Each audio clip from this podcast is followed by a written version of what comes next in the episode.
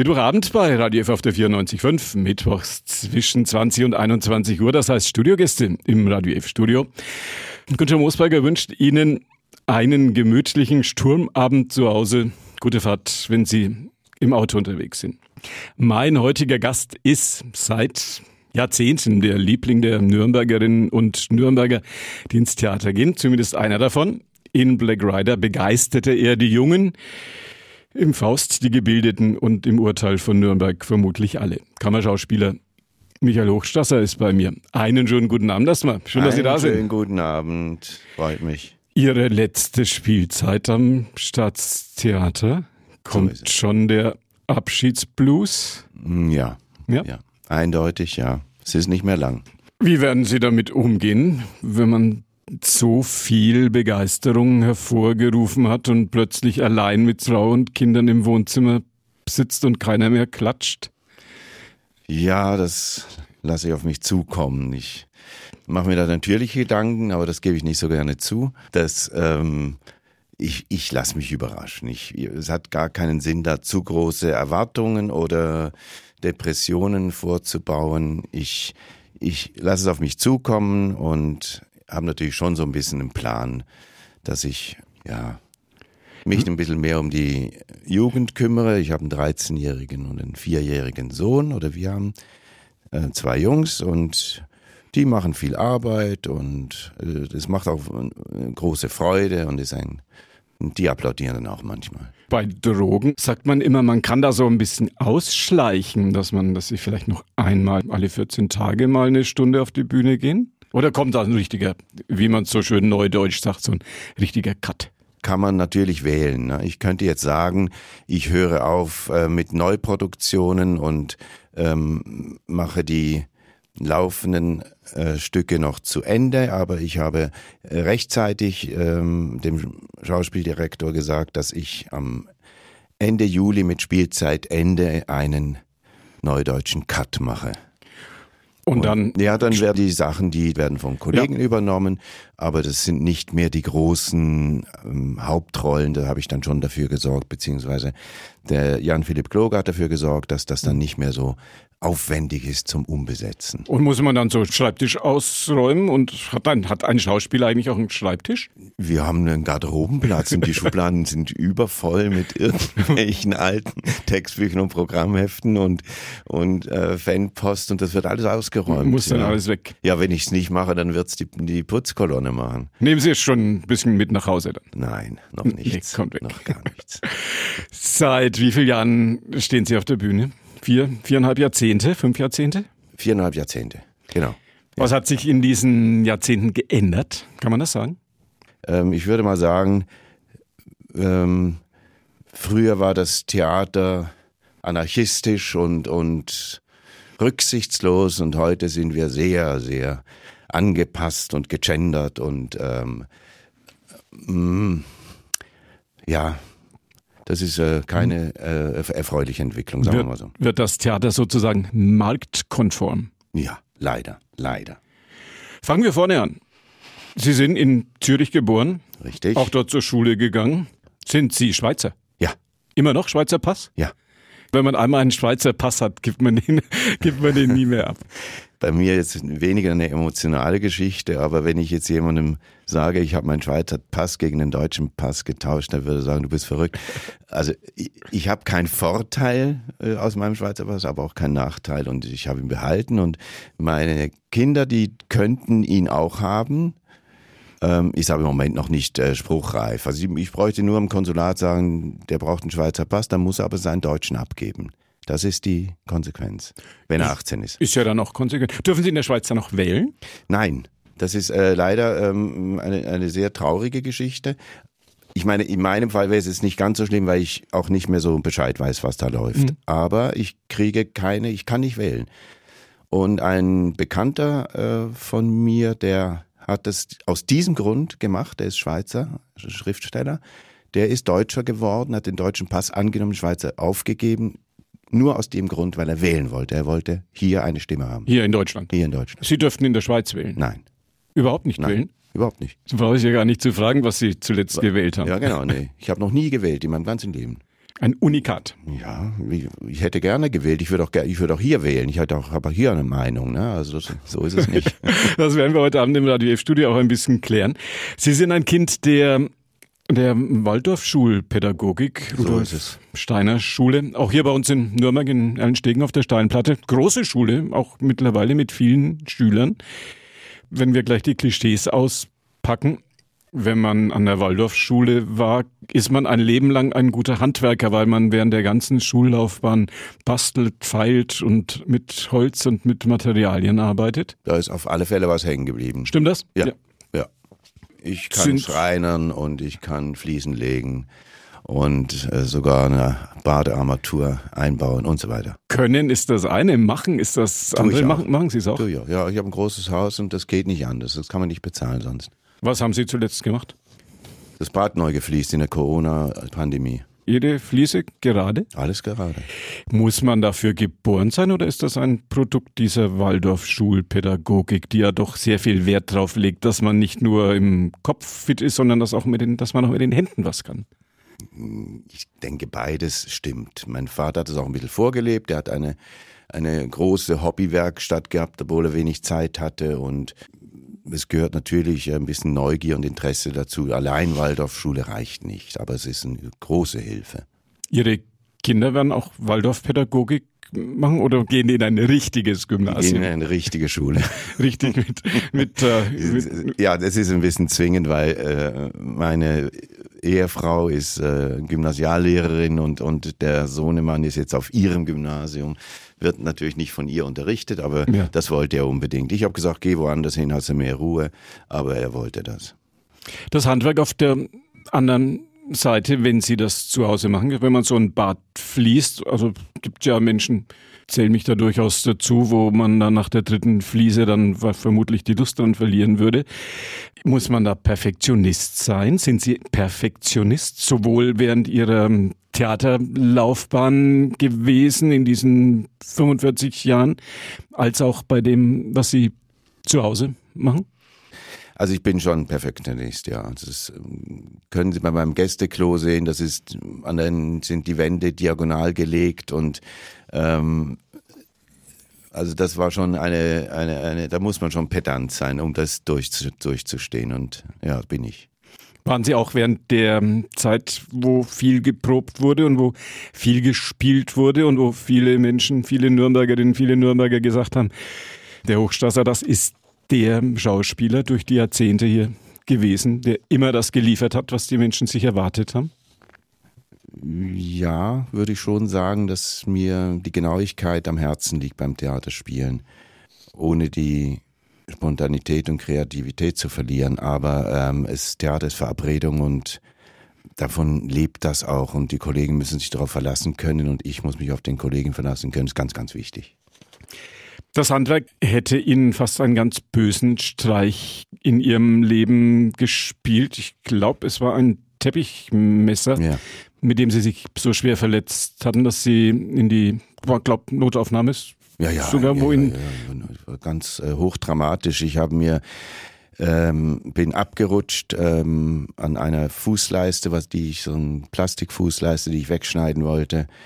Ähm, auch zu später Stunde schon wenig gegessen, übermüdet, unterzuckert und ähm, habe mir äh, buchstäblich die Pulsader aufgeschnitten. Und da war dann äh, Not am Mann. Was geht einem da durch den Kopf? Äh, 110?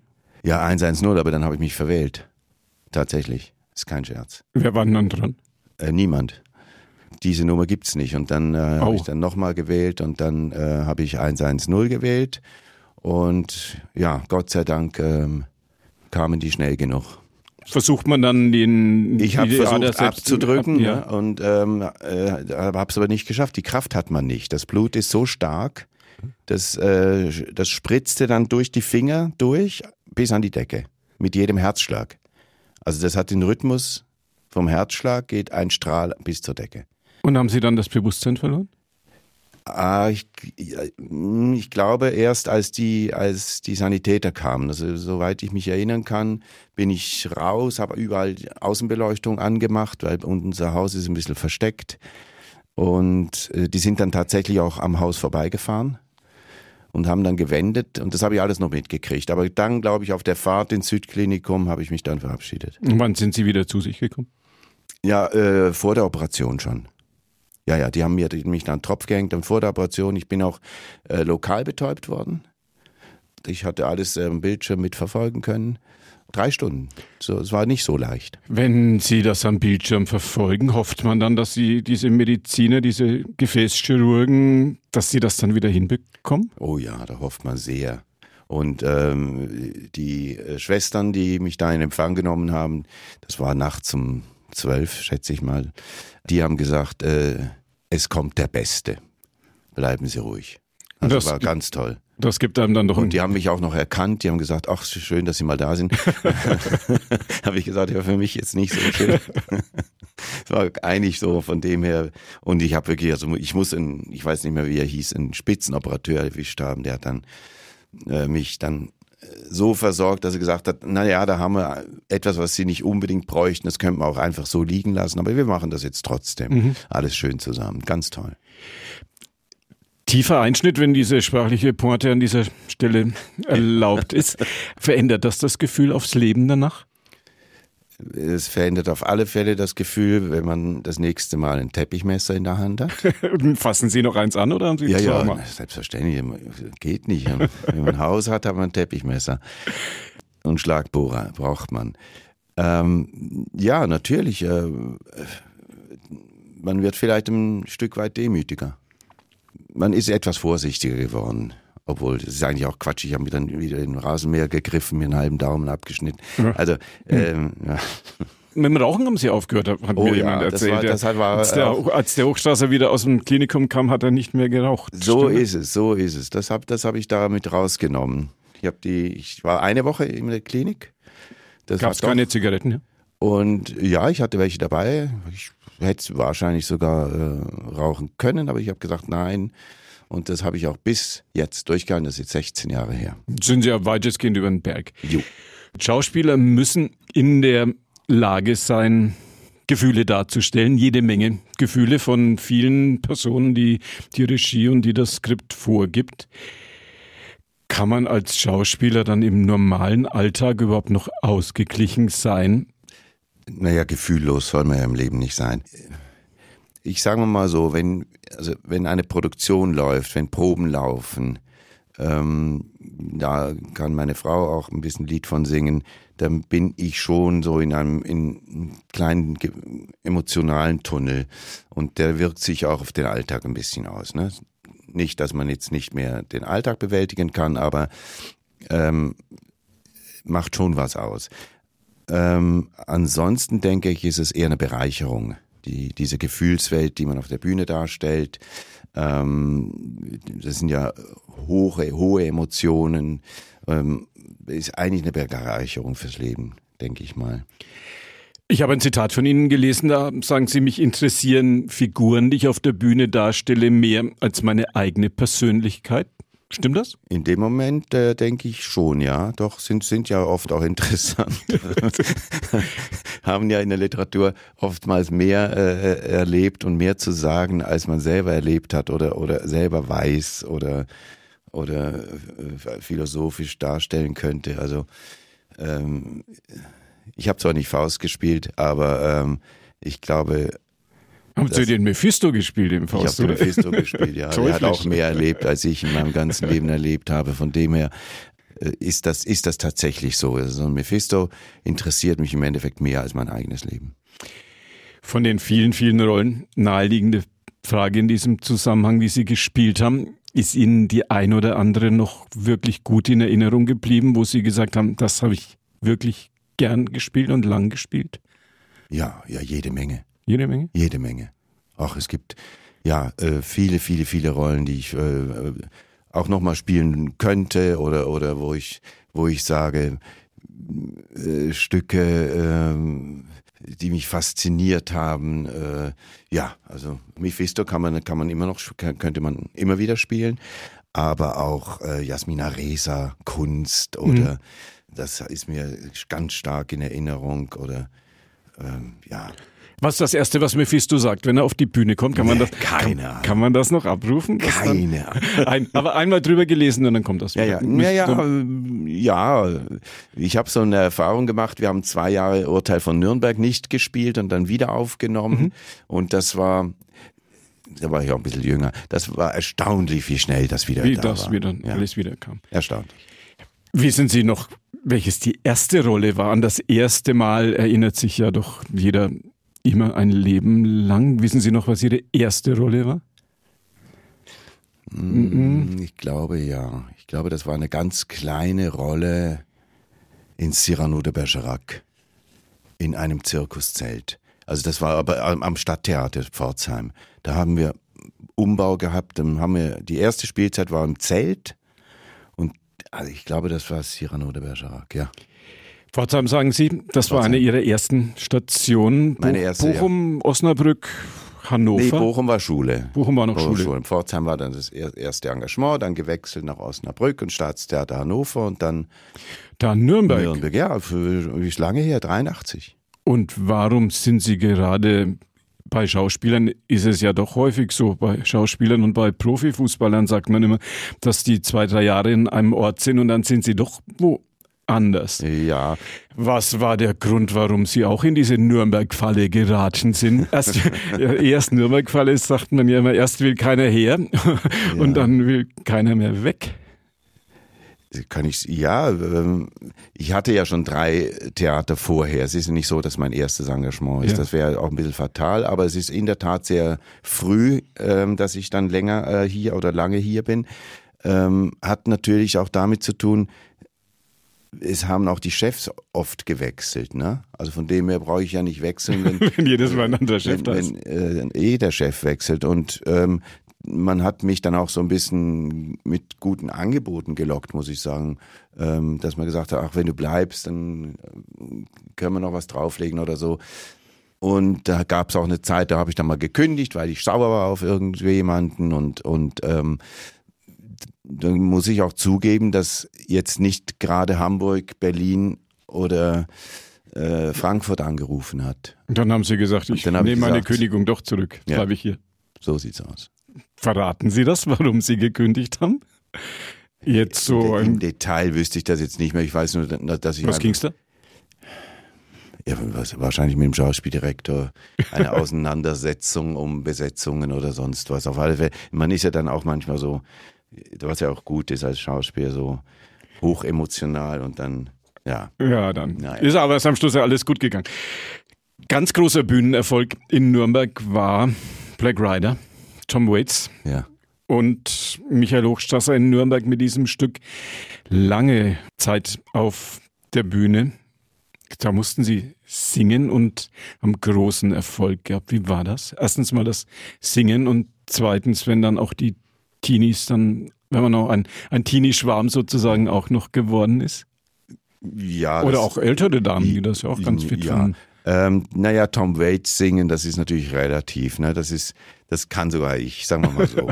ähm, das ist eine so eigenartige Art ähm, äh, zu singen, dass man, ich bin sonst kein Chansonnier oder kein Musical-Darsteller. Mhm. Ich singe, aber das äh, hat, ist das hat mir gelegen und ähm, das hat natürlich einen wahnsinnigen Spaß gemacht. Und das war dann schon auch, ja, das genießt man dann schon, wenn man aus dem Theater kommt und da stehen noch 20 äh, äh, Leute, die ein Autogramm haben wollen. Also das ist schon, das kann man, das ist schon schön.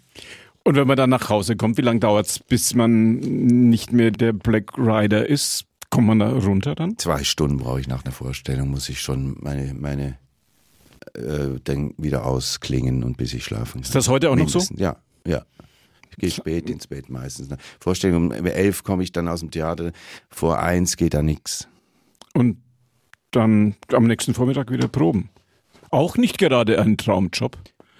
Nee, nee, das ist, ähm, das, was das angeht, ist dann schon, man, manchmal ist man schon sehr müde. Oder wenn man dann Sonntagabend Vorstellung hat, Montag geht's mit Proben weiter, da hat man so ein Freitagsgefühl schon wieder. Hm. Ähm, nee, das ist diese, auch diese Unregelmäßigkeit. Ne? Man, man weiß ja nicht, man weiß ja, 14 Uhr weiß man, wann man am nächsten Tag Probe hat. Und mh, auch abends sind ja Proben. Man kann nicht sagen, man hat dann 10 oder 12 oder 15 Vorstellungen im Monat und dann abends ist frei. Mhm. Wenn man im Probenprozess ist, hat man von sieben bis, bis zehn, halb elf Proben. Ne? Das muss man schon, schon wollen. Ne? Dieser Beruf ist, ähm, ist in dem Sinne schon sehr unregelmäßig und teilweise extrem anstrengend. Viele sagen, sie waren immer so eine Art Partylöwe, der dann auch nach der Vorstellung durchaus auch noch Spaß hatte, irgendwo hinzugehen oder am Wochenende auch mal die eine oder andere Party nicht unbedingt ausgelassen hat. Ja, stimmt das eigentlich? Das stimmt, stimmt ja, stimmt? aber das ist lange her. Lange her? Ja. Wann hört man auf, ein Partylöwe zu sein mit 40? Genau. Ja, so. Ja, das so 45 ist. Partylöwen-Grenzalter. Ja, das haben wir dann, man hat, muss ja mal was Neues machen. Ne? Warum haben Sie nie Film, warum haben Sie nie Fernsehen gemacht? Sie sind ein Typ, der alle Rollen spielen kann, haben eine Bombenstimme, was man auch heute Abend hier im Radio F-Studio ja Danke. deutlich hören kann, sind Profi durch und durch, aber nie den Film gesucht und nie das Fernsehen. Mhm. Warum? Ich habe es ja fünf, sechs Mal gemacht, ein bisschen Fernsehen und es hat mir keinen Spaß gemacht. Warum? Es besteht aus Warten und Warten und dann muss man nach drei, vier Stunden teilweise, einmal habe ich den ganzen Tag gewartet, wir sind am ersten, am nächsten Tag dran gewesen. Und dann muss man auf dem Punkt dann da sein. Ne? Und das habe ich einfach, das kann ich nicht. Es fehlt einem auch der Zuschauerraum, die Menschen, die man wirklich wahrnehmen kann. Natürlich, das ist sowieso was ganz anderes. Also ich glaube, man müsste, man müsste eine neue Ausbildung machen, wenn man das richtig gescheit macht. Ja. Also von der, wenn man jetzt, wenn man jetzt 99 Prozent Bühnenschauspieler und 1 Prozent oder 10 Prozent, sagen wir 90 Prozent und 10 Prozent Fernsehen macht, ich glaube, das kann nicht funktionieren. Das ist eine andere Art, mhm. ähm, sich auszudrücken, ähm, sich darzustellen. Das ist ja alles viel, viel reduzierter. Und dann, wie gesagt, diese Warterei, dann wird umgebaut, dann werden Schienen gebaut. Dann hängt eine Lampe am linken Auge, ein Mikrofon äh, unter der Nase. Und dann soll man, ähm, also das, ich kann das nicht. Ich kann das. Ich habe es auch nie angeschaut. Gibt es viele Bühnenschauspieler, die so denken wie Sie? Ja. Mm, ja, ja. ja, ja. und nein. Ich weiß es nicht. Es gibt sicher, ich, vielleicht gibt es Ausnahmetalente, die das können. Ich kann es nicht. Fangen Sie jetzt nach 45 Jahren auf der Bühne auch nicht mehr an. Um Gottes Willen. Ich habe vor 20 Jahren, glaube ich, das letzte gedreht. Was machen Sie, wenn Sie jetzt von der Bühne abtreten? Sie haben vorhin auch gesagt, das wird ein deutlicher Schritt werden, oh, also nicht, noch, ne? nicht noch hinterher immer so ein bisschen was und nee, so ein bisschen nee, mitspielen, das ist sondern auch in Ordnung. Dann wissen alle Bescheid. Und ich muss dann nicht jetzt äh, wart, drauf warten, ja, was ist im November, habe ich da noch Vorstellungen oder, oder mhm. ist da viel oder wenig? Oder hab, kann ich Silvester ähm, zum Skifahren? Ja. Nö, das mache ich dann. Sie werden sich um Ihre Kinder kümmern, haben Sie gesagt? Genau, und, und dann gehe ich eben Weihnachten, Silvester Skifahren. und noch ein bisschen spazieren gehen um Reichswald? Ja, in den Reichswald ja weniger. Sind aber Sie ja, ich gehe auf den Golfplatz, ja. Sind Sie ein guter Golfer? Nein, leider nicht, aber kann mhm. ich ja nicht, wenn ich so, so wenig spiele. Aber ich werde ein guter. Gibt es, gibt, es einen, gibt es überhaupt Golfer, die sagen, ich bin ein guter Golfer? Weil das ist der kürzeste Witz, ne? Ich kann's. Der kürzeste Golfwitz. Nein, I, I ist, ähm, ja, nein. Äh, Golf ist, ähm, ist die Hölle. Ist die Hölle auf Erden. Ähm, man kann es nie und ähm, es zwingt einem, ähm, es zwingt einem zur Demut. Das ist nicht von mir der Spruch. Ist aber doch eigentlich ein schrecklicher Sport, wenn man Furchtbar. mit der Runde Golf zu Ende ist und nicht happy ist, sondern jedes Mal sich denkt, oh Mann, was hätte da noch alles gehen können? Eigentlich ja. Andererseits, wenn man, ich mache das schon lange, wenn man etwas länger Golf spielt, dann hat man einen Schlag auf der Runde von, sagen wir mal, äh, sagen wir mal 100 Schlägen, ist mal Pi mal Daumen und ein Schlag und das reicht. Ja. Der war, der war gut, das war, das war so, wie ich mir Golf vorstelle. Dann waren die 99 anderen Schläge waren dann nicht ganz so gut, aber der eine, den merkt man sich und das ist wunderbar. Der, ähm, also ich werde ganz sicher mehr Golf spielen. Was Sie ein Spieler sind oder was Sie ein Perfektionist sind? Das Gefühl, wenn ein Ball fliegt, wie er ja. soll, das ist ah. unbeschreiblich. Eins, Chance eins aus 100. Ja. Bei den Profis fliegt der dann auch nicht jedes Mal so eins aus. Die sind auch nie glücklich, oder? Ich glaube, den, glaub, denen geht es äh, komischerweise ähnlich. Ja, das ist so. Das ist so. Die haben dann, wenn die nicht zehn unter Paar spielen, mhm. sind die frustriert. Wenn man die Karriere von Tiger Woods, an der weltbesten Golfer, mhm. sich ansieht. Verein in Nürnberg? Äh, Im Nürnberger Land, in einem Golfclub, ja. Michael Hochstrasser, mein Gast heute. Wir haben gesprochen mit einem der, kann man glaube ich mit Fug und Recht so sagen, einem der erfolgreichsten Schauspieler, die das Nürnberger Staatstheater und die städtischen Bühnen in den letzten Jahrzehnten gesehen haben. Das Publikum wird sie vermissen. Werden Sie dann auch mal Ihre Telefonnummer und Ihre Adresse bekannt geben? Das ist ja jetzt immer ein Geheimnis gewesen, wenn jeder gesagt hat, wo wohnt der Hochstrasser eigentlich? Was hat er für eine Telefonnummer, damit ich ihn mal anrufen kann oder eine Autogrammpost schicken kann? Mm. Bleibt weiter geheim. Oder? Ja, bleibt. Also man kann bestimmt übers Theater dann äh, äh immer noch am, im Sekretariat was hinterlegen. Aber nee, nee, die private, das Privatleben muss schon geschützt bleiben. Wenn doch jemand ein Dankesbriefchen oder ein Kompliment genau, zum Ende der Karriere Staatstheater und die senden ins Sekretariat und die legen es ihnen dann in die, sag mal in die Garderobe, da wo der, ist das die Garderobe, wo der Spiegel davor ist und wo man geschminkt wird? Genau, Garderobe genau aber die gibt's ja dann nicht mehr. Die werden mir das schon übermitteln, ja. Ist das Textlernen in den letzten Jahren eigentlich schwerer gefallen? Ja, Lernen extrem. Ältere das ist mit dem Grund, warum ich, warum ich gesagt habe, ähm, ich gehe jetzt, ich, also ich habe jetzt das Pensions- ja. als Rentenalter erreicht. Das ist ja alles nichts, nichts, kein Geheimnis. Aber das ist mit ein Grund, wo ich sage, es, äh, was mir früher immer so leicht von der Hand gegangen ist, Text hat mich gar nicht interessiert, aber das habe ich einfach so mitgenommen. Die Arbeit an den Figuren war das Nummer eins und mittlerweile ist das Lernen die Nummer eins an Zeitverschwendung und das hat, ja, das ist einfach ja, ist langweilig, wenn man zehnmal so lang mhm. braucht wie vor 20 und Jahren. Und Lampenfieber wird es auch keins mehr geben. Doch. Doch. Ja. Immer noch? Selbstverständlich. Ja, sonst geht gar nichts.